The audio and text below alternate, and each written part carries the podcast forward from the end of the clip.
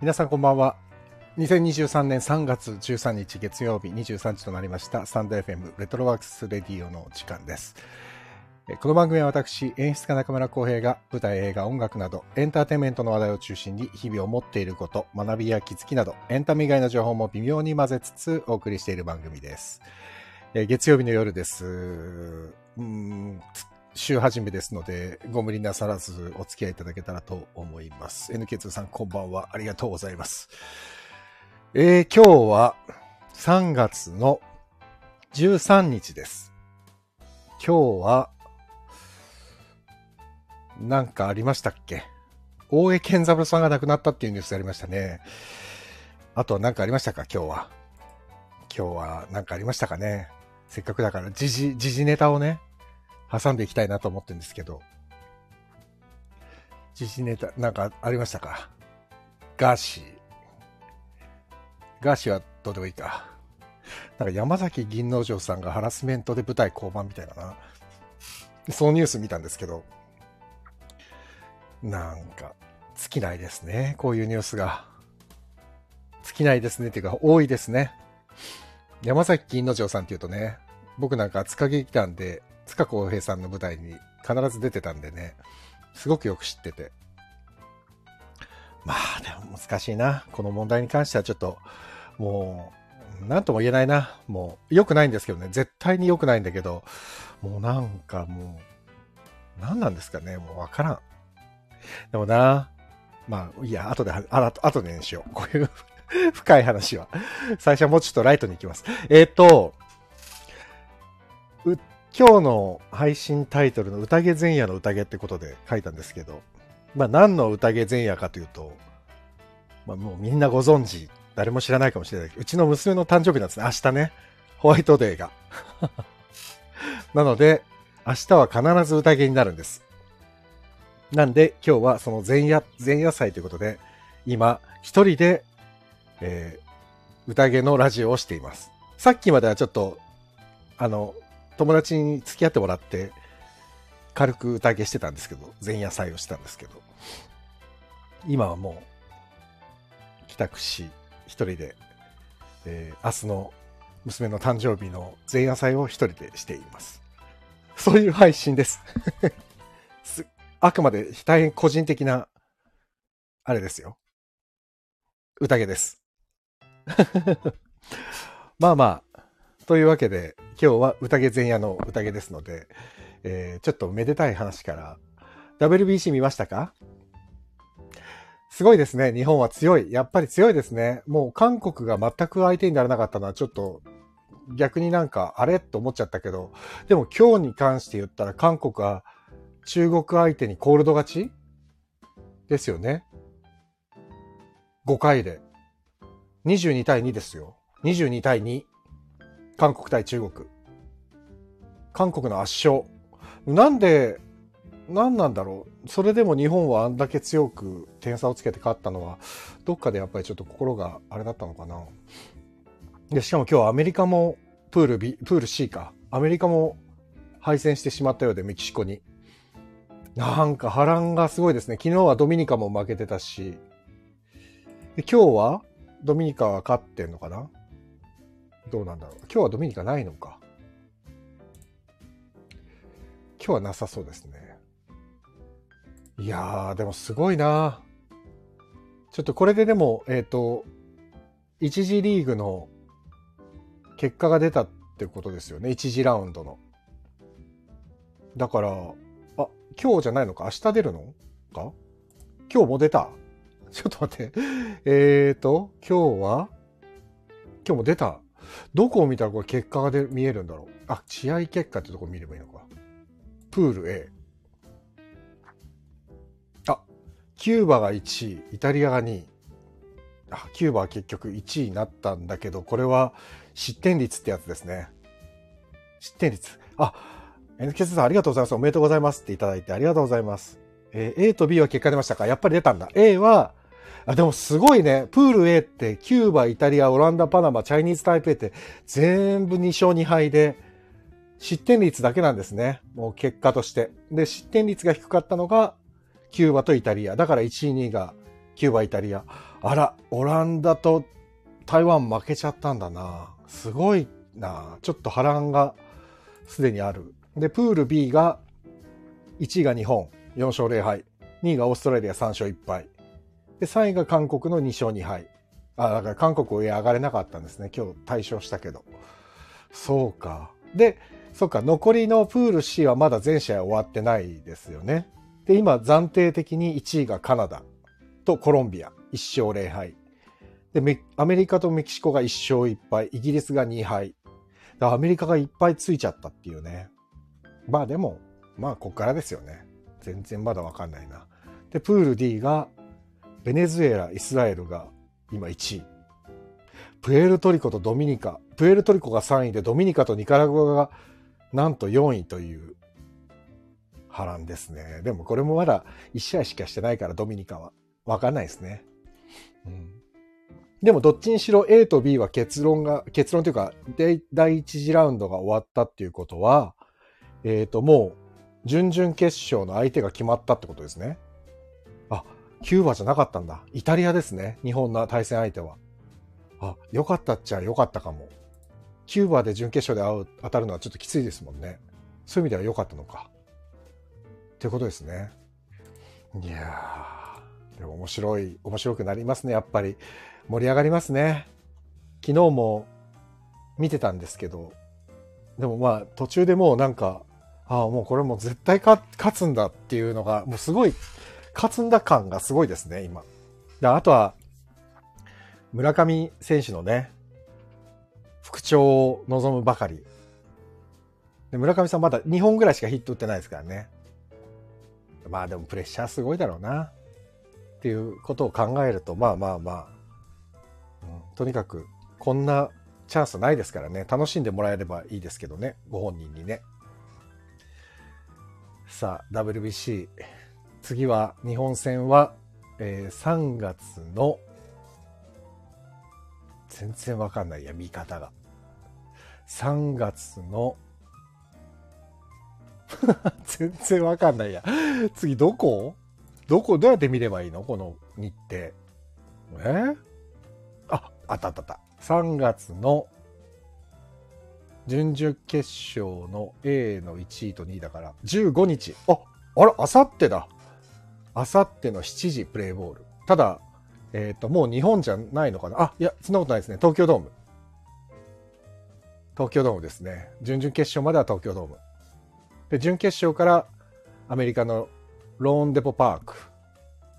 なので、で、大谷選手が15日は先発になりそうで、で、大谷選手はその後の日程的に、エンゼルスのオープン戦と開幕戦に投げなきゃいけないから、WBC でピッチャーで出れるのは、二刀二刀流は次の15日が最後みたいですね。まあその後は打者だけで出るみたいですけど。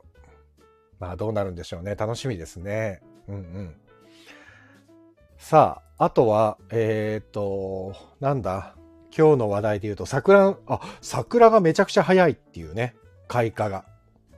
今日、靖国神社のあの、なんて言うんでしたっけ、開花の目印にされている、あの、桜？が今日4輪ぐらい咲いていたそうで、5, 5から6輪咲いてるのが見つかると開花ってこと開花宣言らしいんですけど、ま、4輪って本当かよって感じするけどね。そんな目で見て、本当？なの？もっと咲いてそうだけどな。たった4輪だけってことはあるのかっていうのと、あとあれだけ桜の木がたくさんあるのにもかかわらず、5、6輪で開花って言っちゃっていいのかっていうね。そこら辺もちょっとよくわかんないけど、まあ昔からそうしてるんでしょうからね。まあそこで今文句言ったところで、まあどうにもならないんですけど。なので、えー、明日、3月14日に東京は開花宣言が出そうだということです。つまり、うちの娘の誕生日が今年の開花ということに、めでたいですね。本当にめでたい。本当にめでたい。よかった。8歳になります。8歳。はあ、もう8歳か。早いなで、まあちょっと次の話題は、後にしよう、後にしよう。えっ、ー、と、先週見たお芝居の話をしよう。先週は、高橋沙羅さんが出演していた、えー、シュークリームっていうカンパニーの天使の災難っていうお芝居見に行ったんですよ。でね、中野のザ・ポケットに見に行ったんですけど、なんか久しぶりにポケットに行ったんですよ。で、まあご存知の方いるかもしれないんですけど、中野のあのポケットスクエアってザ・ポケットっていう劇場とモモっていう劇場とボンボンとホープって4つ劇場がバーッとたくさん集まってるところ中野のポケットスクエアっていうんですけどそこのザ・ポケットっていうところにお芝居見に行ったんですけど実はあの僕の劇団のレトロノートって中野のスクエア中野スクエアをねポケットスクエアをすごいもう拠点でやってたんですね。なんでもう毎年1、2回は必ず中野で公演を打ってたんですけど、やっぱ解散して、で、解散公演も中野でやれなかったので、結局4、5年全くあそこで芝居をやってなくて、で、なかなかやっぱりポケットにお芝居見に行く機会も減っちゃってたんで、本当に久しぶりにポケット行ったんですけど、懐かしいと思って、ここで、あん、なんか人の芝居を見ながら、ああ、ポケットでお芝居作るって大変だろうなって思いながら見てたんだけど、よく考えたら自分はすごいポケットで芝居作ってたよなと思って、なんだかいろんな複雑な気持ちになりました。作品自体は、なんていうんですかね、とっても優しいというか、もうストレート、なんか、最近にしては珍しいぐらい、ど、ど直球な、ピュアな物語で、で、そのヒロインを高皿が、高橋さんがやってたんですけど、もうほんとヒロインでした。ちゃんとヒロインだった。あだから、で、僕と一緒に高沢がやってる時は、あの、ヒロイン的なポジションにいたことはあるんですけど、でもほら、なんかヒロインっていうとさ、こう、恋愛絡みみたいなさ、ちょっとマドンナ的なヒロインじゃないですか。でも、僕が一緒にやった時の高沢が主演の時っていうのは結構チャキチャキした女の子だったり、なんだろうな。恋とは無縁な感じが結構多くて。だからあんなにこう、こう恋愛感のある、恋愛恋愛した高皿はちょっと新しかったですね。うん、で、高橋沙羅さんは今後も結構舞台が決まってるので、ぜひ皆さん応援してください。なかなか舞台人としてぐいぐいと成長著しく頑張ってますので。だから物語は本当に、なんかね、うん、一番最初に名店して、名店っていうかまあ、お芝居が始まって、最初に、そう、背中に大きな羽をつけた天使がポンと立ってるところからスタートしたんですけど、そのシーン見た時に天使は瞳を閉じてて、昔第三舞台でやってた鴻上庄司さんの作品も同じような天使の羽をつけてたのを思い出して、なんかもうもういろんな気持ちがね、ポケットだし、第三舞台みたいだし、なんかピュアだし、なん、なんて俺は汚れてしまったんだと思いました。何を俺はやっていたんだっていうね、ちょっともう考えちゃいましたよ。本当にいろいろとね。まあ、頑張っていきましょう。きっとまだまだ楽しいことはある。頑張りましょう。で、もう一つ、えっ、ー、と、映画を見まして、これは映画観覧の時にお話ししようと思うんですが、一番会いたい人っていう松岡弘さんが撮影監督で入っている映画を見に行きました。感想は映画観覧で喋りますって言ったんで、あんまり言わないですけど、ただまあなんかすごいこれも良かったですね。普通に。ジーンとしました。で、お世話になってる先輩、大森博さんも出てて、あのびっくりしました。大森さん出てるって実は前情報としてあんまり知らなくて、で、見に行ったら大森さんもがっつり出てらっしゃって。で、田中真由美さんも出てるし、なんかすごいなと思って。中村玉緒さんとかね、高島玲子さんとか、なんかもう、キャストがすごい豪華。ただ僕、すごい、一番やっぱ気になったのがっていうか、とっても、ああ、素敵と思ったのは、蔡哲弘さん。いや、よかったな蔡哲弘さんと AKB の倉野成美さん。僕ちょっと本当に勉強不足で、この AKB グループは全く僕はわからないんですけど、この倉野さんっていう、えっ、ー、と、方を初めて拝見して、まあもう可愛らしいし、ただすごいまっすぐなお芝居をされてる方ですごい良かったですね。なんかぴったりでしたね、役が。で、子役の子たちもとっても上手だし、すごく良かったですね。見に行けて。あ、結構感想言っちゃった。まあいいか。また、あの、映画館の時全く同じ話しますね。そう。なんか、えっ、ー、と、多分、この一番会いたい人っていうのはまだ全然やってるんですよ、映画館で。なんで、あ、やってないのかな、もう。結構ね、だんだん終わり始めてるかも。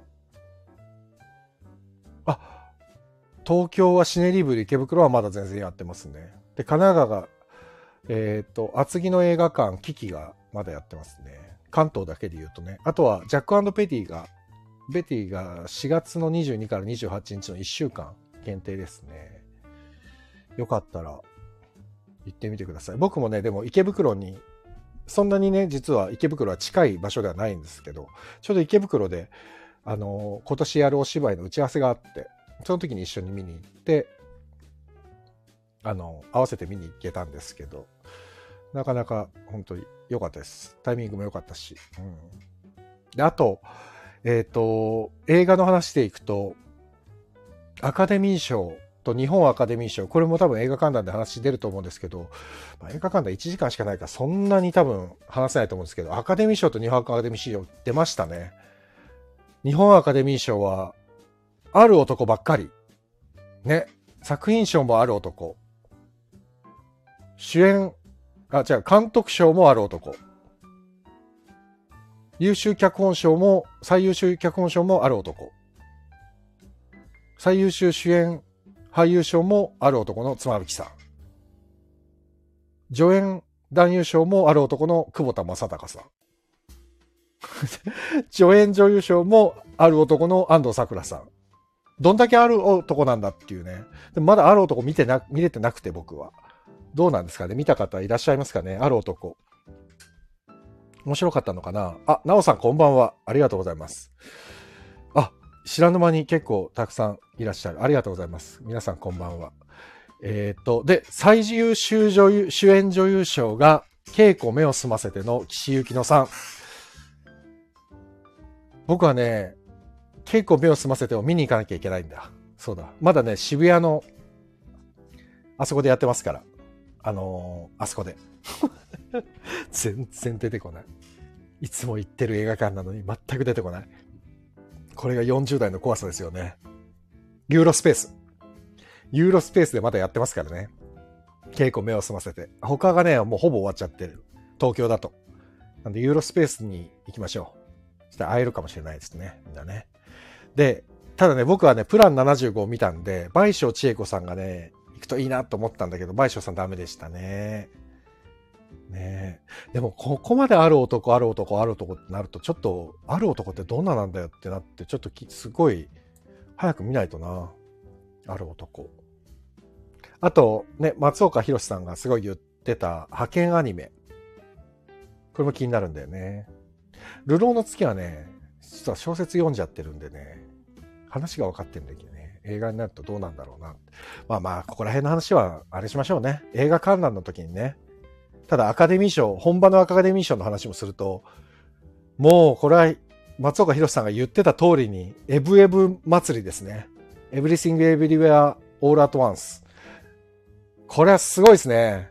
もう旋風巻き起こってますね。で、エブエブは今、バルトナインとかでもやってるから、あ、まだやってない？もうやってますよね。あ、ジダックさんこんばんは。こんばんは、こんばんは。宴前夜の宴。明日、娘の誕生日なんで、本日一人で今この宴というただのダラダラの喋りをお届けしています。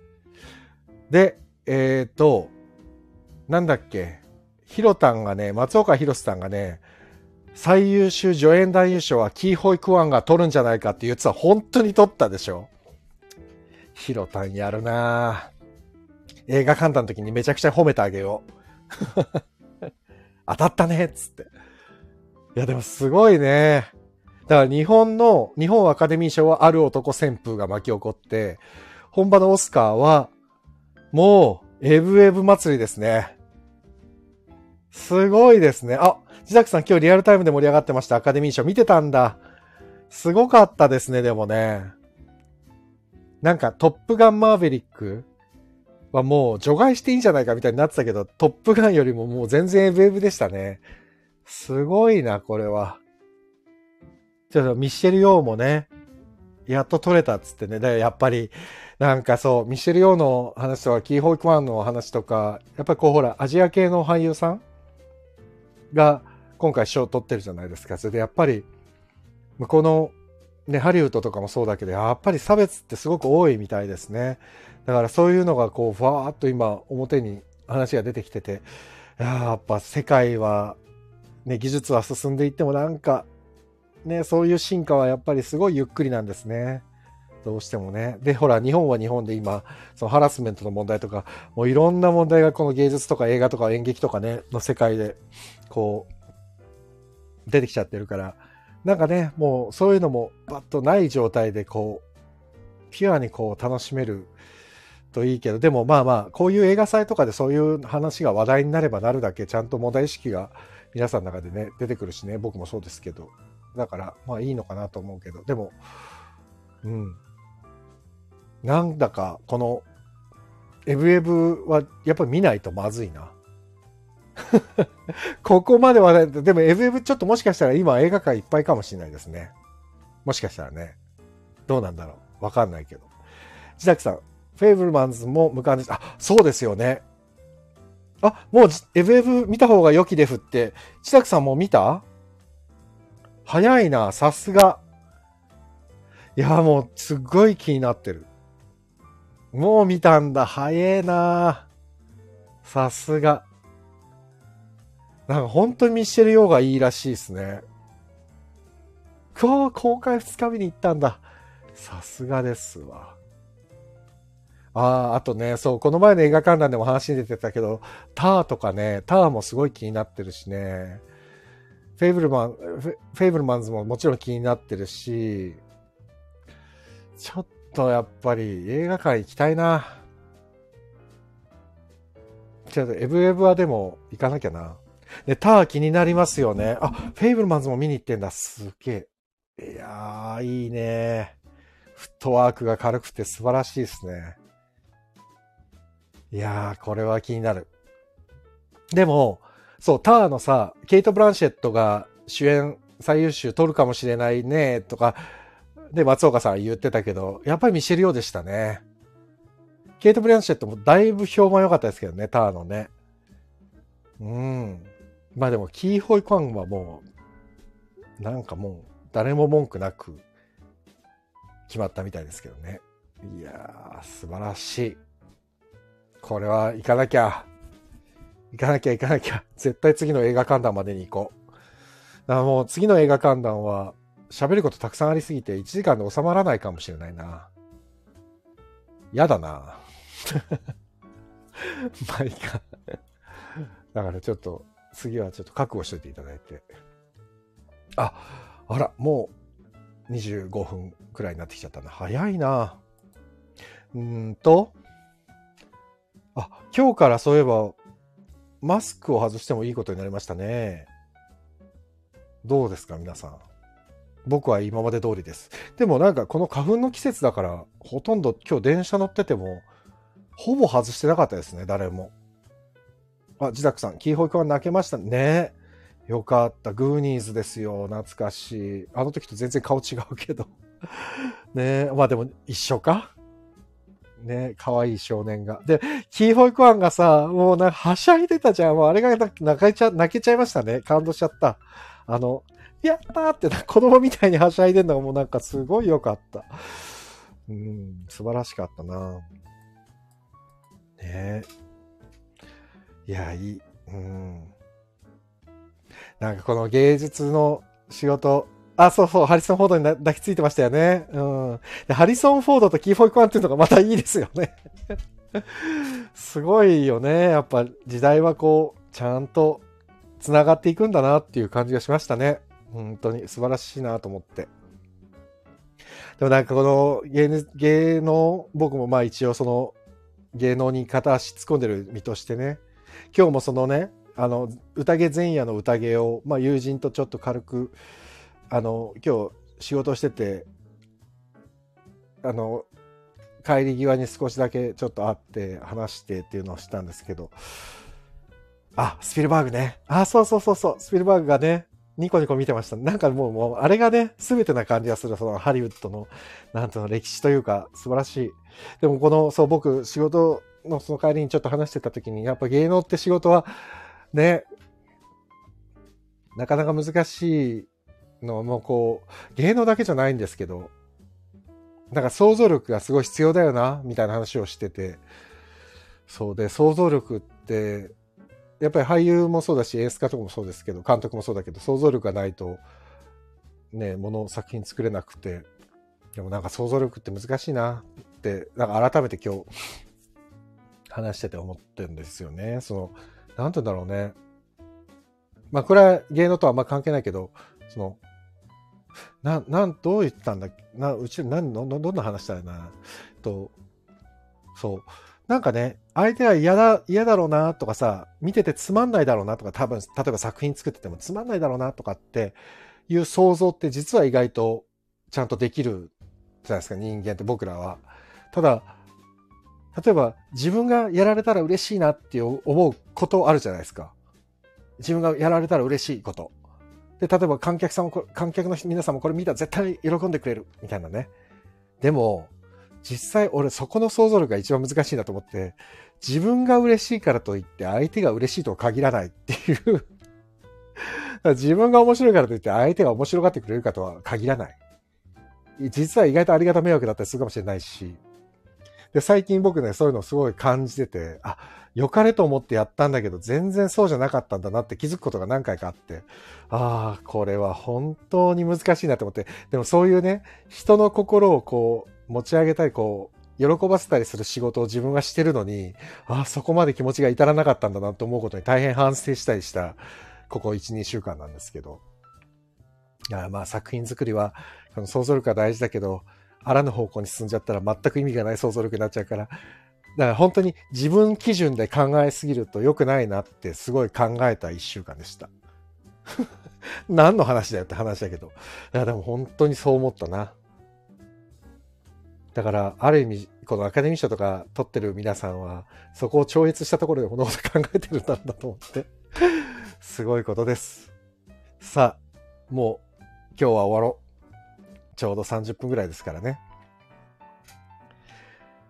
えー、自分、でも自分の好きは大事だと思いました。なるほど。そうそう。自分が好きなことをね、伝えていくとかね、はすごく大事。そうだからね、本当にね、難しいと思った。絶対これはね、きっと喜んでもらえる。とかね、絶対いいことだと思ってやってね、例えばなんか押し付けみたいになっちゃうのもちょっと違うしさ、でも良かれと思ってるんだけど、でも良かれと思ってるの自己満じゃんとかさ、なんかいろいろ考えちゃう、ね。考えすぎなんですよ、要はね。まあでも、人はずっとこうやって悩みながらね、大なり小なり矛盾を抱えて生きてるもん、人間、ね、人間ってね、そういう生き物だから、まあそれを抱えながら今後も生きていこうと思います。あと30分で娘が8歳を迎えます。